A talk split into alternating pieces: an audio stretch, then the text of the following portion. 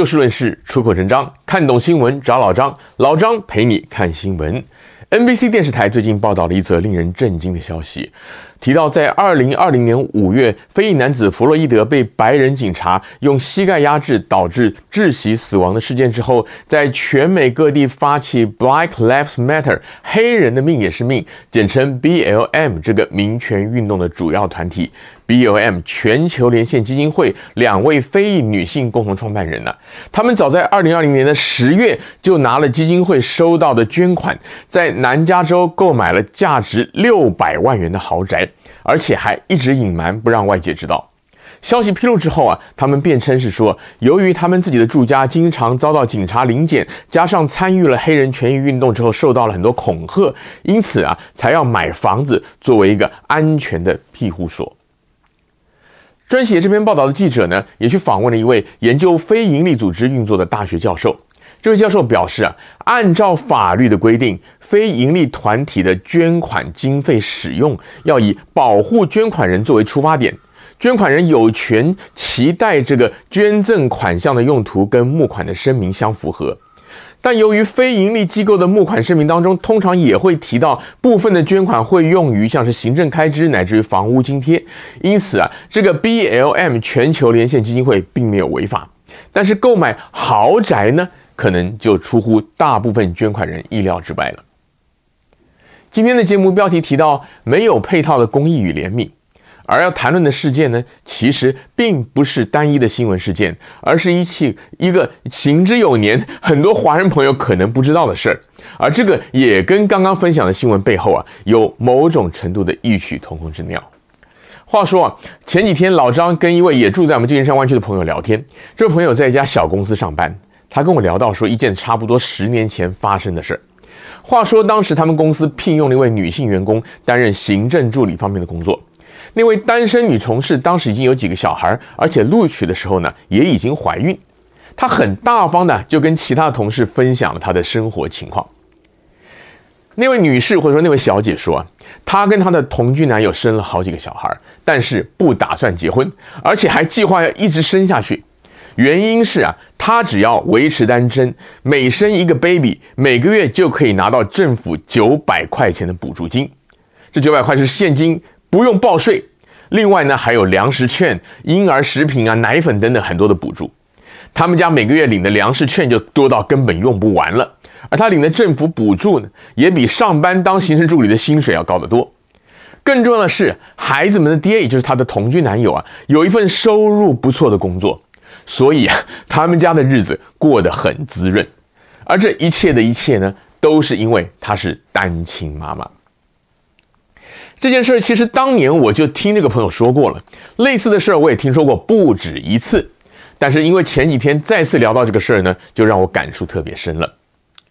加州原本就是自由主义盛行的地方，近年来的政治风潮更是被民主党的进步派，就是极左派所主导，很多比较中庸的选民，特别是我们华人民众，可能会觉得哪里不对劲，但却说不出个所以然。原因是啊，进步派的政见基本上似乎都占据了道德制高点，基本的理念都是拥护平权、崇尚自由、关怀弱势。假如你不赞成的话，就很容易被扣帽子、贴标签，好比说你是既得利益者，或者是歧视弱势、反对平权、违反人道主义跟时代潮流等等等等。回到刚刚我提到那位单亲妈妈的故事，单亲妈妈之所以成为单亲妈妈。可能是遭遇很多不同的情况，好比说，有的是意外丧偶，有的是离婚，有的是对方不愿意结婚，更有些是非自愿的怀孕。而社会大众对于单亲妈妈们一般来说都很同情，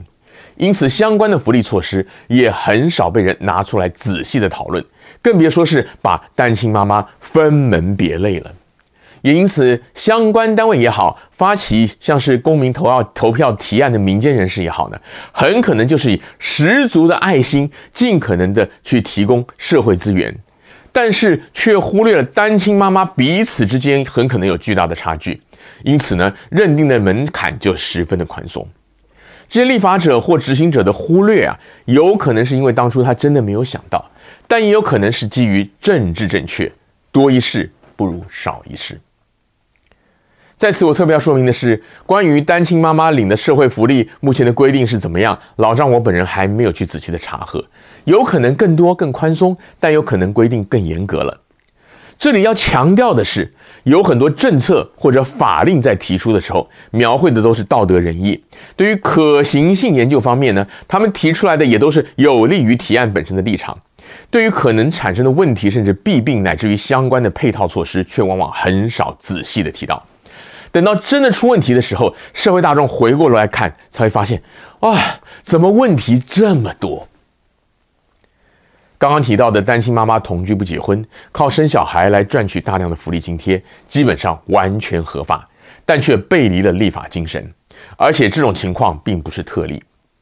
BOM 基金会的负责人为了自己跟子女的人身安全，拿捐款去买住宅，根据专家的解释，也可以算是合法，一定程度上大家应该也可以接受。但是他们花了六百万美元的巨款在南加州去买豪宅，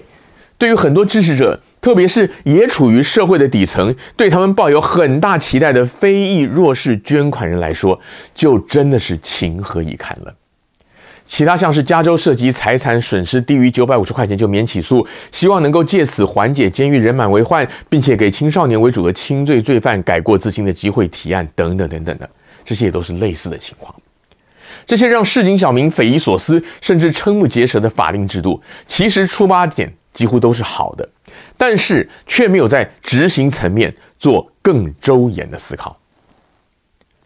身为一个有智慧的公民，在面对提案或者监督政府的时候啊，除了要考虑相关的提案或者制度的出发点是否良善以外，也要尽可能仔细的去探究在执行层面可能出现的漏洞或者说是弊端。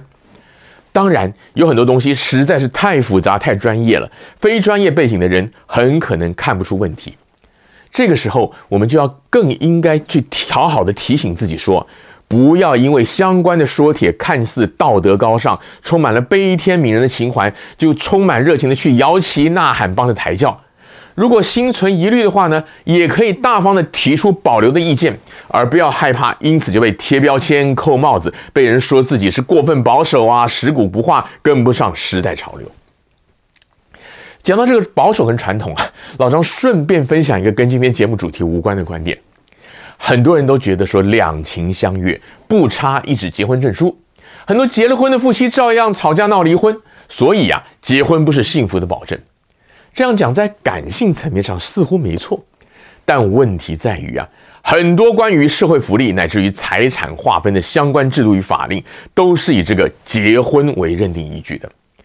所以法律是最低的道德标准。假如一个人宣称说他十分爱你，愿意跟你共度一生，白头偕老，永不离弃，但是却又说一纸结婚证书不能代表爱情的话，就代表啊他的内心深处十之八九还是以自己为第一优先。否则，既然这个结婚只是个形式，证书又没什么分量的话，那为什么他不干净利落去登记结婚，而是要找这么一大堆冠冕堂皇的理由呢？今天节目的时间又到了，欢迎您下次继续的找就事论事、出口成章的老张陪您一起看新闻，也希望您能够踊跃的订阅、按赞及分享，或是捐款赞助我们这个非盈利的社区公益电视台优视频道。